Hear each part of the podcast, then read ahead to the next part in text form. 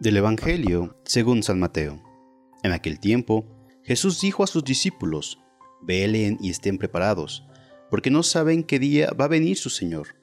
Tengan por cierto que si un padre de familia supiera a qué hora va a venir el ladrón, estaría vigilando y no dejaría que se le metiera por un boquete en su casa. También ustedes estén preparados, porque a la hora en que menos lo piensen, vendrá el Hijo del Hombre. Fíjense en un servidor fiel y prudente, a quien su amo nombró encargado de toda la servidumbre, para que le proporcionara oportunamente el alimento. Dichoso ese servidor si al regresar su amo le encuentra cumpliendo con su deber. Yo les aseguro que le encargará la administración de todos sus bienes. Pero si el servidor es un malvado, y pensando que su amo tardará, se pone a golpear a sus compañeros, a comer y emborracharse, vendrá su amo el día menos pensado, a una hora imprevista, lo castigará severamente y lo hará correr la misma suerte de los hipócritas. Entonces todo será llanto y desesperación. Palabra del Señor.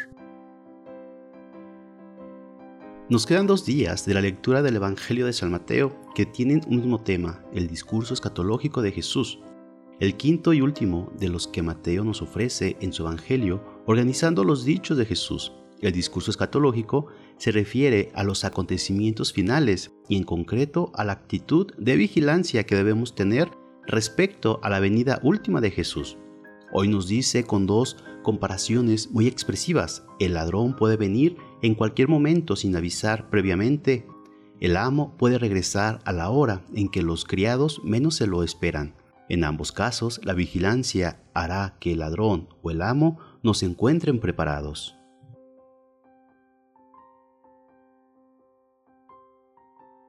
Está bien que nos recomienden la vigilancia en nuestra vida. No es que sea inminente el fin del mundo con la aparición gloriosa de Cristo, ni que necesariamente esté próxima nuestra muerte, pero es que la venida del Señor a nuestras vidas sucede cada día, y es esta venida descubierta con fe vigilante la que nos hace estar preparados para la otra, la definitiva. Toda la vida está llena de momentos de gracia únicos e irrepetibles. Los judíos no supieron reconocer la llegada del enviado. ¿Desperdiciamos nosotros otras ocasiones de encuentro con el Señor?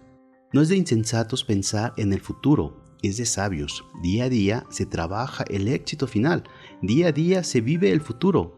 Y si se aprovecha el tiempo, se hace posible la alegría final. Estar en vela no significa vivir con temor, ni menos con angustia, pero sí con seriedad porque todos queremos escuchar al final de los tiempos las palabras de Jesús. Te felicito, siervo bueno y fiel. Entra a tomar parte de la alegría de tu Señor.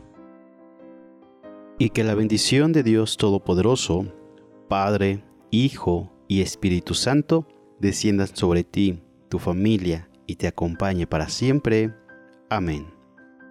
Si te gustó esta reflexión, te invito a suscribirte al canal darle clic a la campanita y compartirlo para que más escuchen y mediten la palabra de Dios.